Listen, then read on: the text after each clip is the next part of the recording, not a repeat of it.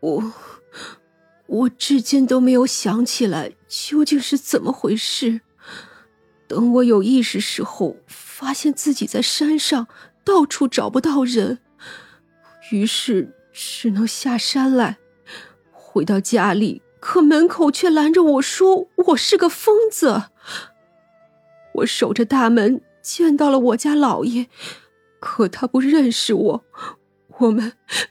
我们相濡以沫十九年啊，他竟然不认识我！我没了法子，回了娘家。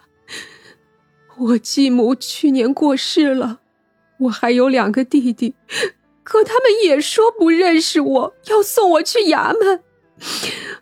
我那一双儿女看着我只有厌恶，说我就是贪慕富贵，所以才编出这种理由。旁人不信我就算了，我的父亲和孩子也不信我。事到如今，你想如何？那柳氏愣住，我就算告官也是无用吧？那女子分明不是我，可家里的人却……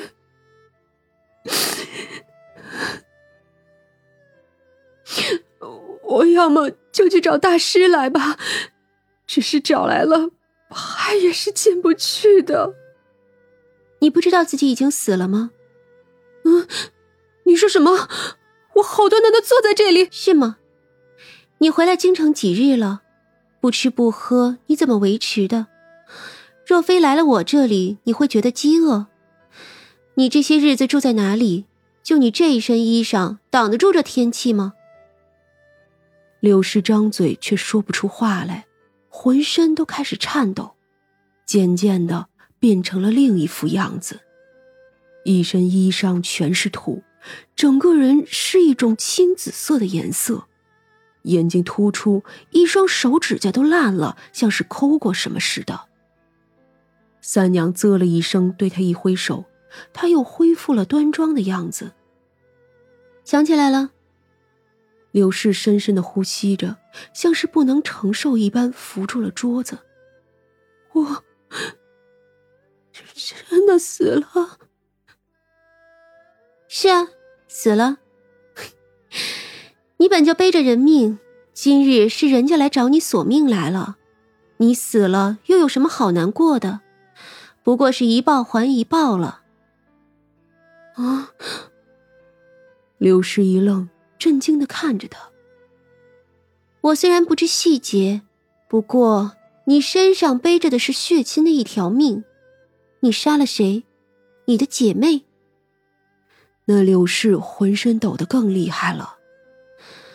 不过呢，你这姐妹倒也是厉害，竟不知用了什么法子重回人间。柳氏站起来想要跑出去，却被三娘一挥手拦住了。你是什么人？你休要骗我！我没死，我没有死。三娘淡淡的笑了笑，就随手拿出一个瓷瓶，将它装了进去。长生这会子啧啧道：“哼，早知道是这样，还给他饭吃。一码归一码，他曾经对你有恩，不记得了？我都忘记了那是多少年前。”你刚被移出皇宫的时候，赶上大旱，差一点就死了。那时候被一个老妇人浇了一夏天的水才活了下来，这不是你告诉我的？毕竟那个时候三娘还不认识长生呢。啊，他呀，是啊，我呢本不知道，不过看他与你的命格交缠，算一算就知道喽。他不救你，你未必会死。但我今日给他一餐饭，倒是能叫他不稀里糊涂的去地府，也算是还了他。哦，难怪我看他命格乱七八糟的，原来是与我有牵扯呀。是啊，我看他也不是什么恶人。回头我去郑家看看怎么回事，到底是你的恩人，要是算得清呢，就给他理一理。哼，谢谢三娘。长生笑眯眯的，但凡妖族都不爱欠人这种账，那是真的耽误修行啊。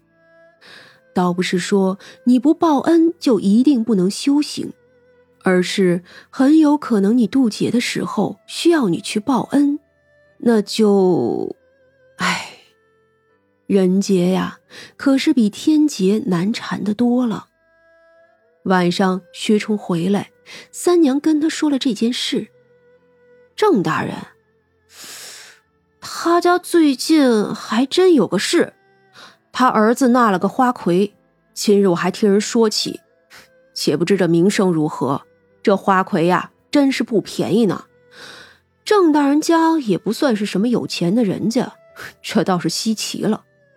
哼，哦，那我可就更好奇了。不管了，先吃饭吧。明日啊，我去看看就是了。三娘刚就做了几个菜。其中就有薛冲喜欢吃的红烧肉，不光是红烧肉，还有蒜泥白肉。这白肉其实就是煮的，除了盐，别的都不放。将整块的五花肉煮好，切成片或者块码好放在盘子里，然后将蒜泥用香油拌了，直接蘸着吃。三娘嫌弃这样有点太简单了。所以还配上了紫苏叶子，以及一碗自己做的辣椒酱。用紫苏叶子包着蘸了蒜泥或者辣椒酱的肉卷起来吃，味道十分的鲜美。薛冲显然喜欢，第一口给三娘，然后把剩下的就塞进了自己的嘴里。三娘一双眼里全是笑，她也是能一口吃一块的好吧？这小将军呀，真是处处都要来一点亲密的。薛冲看着他笑，自己也不好意思了。可这不好意思归不好意思，下一个还是这样。反正就是，投喂三娘很好玩，很幸福，很，就是很有趣了。于是小将军红着耳朵吃饭。吃的那是格外美滋滋。这一夜无话，第二天一早起来又开始下雪了。薛冲起身后，小心的给三娘拉好被子，亲了亲三娘之后，这才出了门。他关门的动作飞快，生怕给三娘冷着。外头银装素裹，他一出去，雀儿就飞过来站在他肩头。秋秋秋的，像是在打招呼。薛冲摸了摸小鸟，一起去了大堂。胡大娘已经做好了饭，她谢过之后也就吃了起来。正是这个时候，就听外面有人敲门。胡大娘去开，就只见门口站着一个半大的少年，十三四岁的样子，穿着一身黑衣。我姑姑呢？胡大娘一愣，敢问您姑姑是？他是没看出这人的来历，但是肯定不是凡人。呃，龙三娘。啊！胡大娘一愣，薛冲站起身来：“你是？哦，三娘还没有起来。啊？哦，哎，你是我姑父吗？”听说我姑姑找了个小郎君，是你吧？少年走过来看他，长得嘛还行吧。薛冲不知说什么好，按说见了晚辈该怎么说话，他是知道的。可这位晚辈怕是也好几千岁了吧？怎么傻乎乎的？哼！我姑姑如今喜欢傻的，玄英，不要瞎闹。三娘的声音传来，少年一抖，呃，没没没，姑父很好，特别的好。小将军先去当值吧，回来再见也是一样的，记得要吃饱哦。薛冲就笑着说好。玄英啧了一声，坐下来，不敢再说什么废话。也不敢去叫姑姑起床，唉，等着吧，谁让他是苦命的侄儿呢？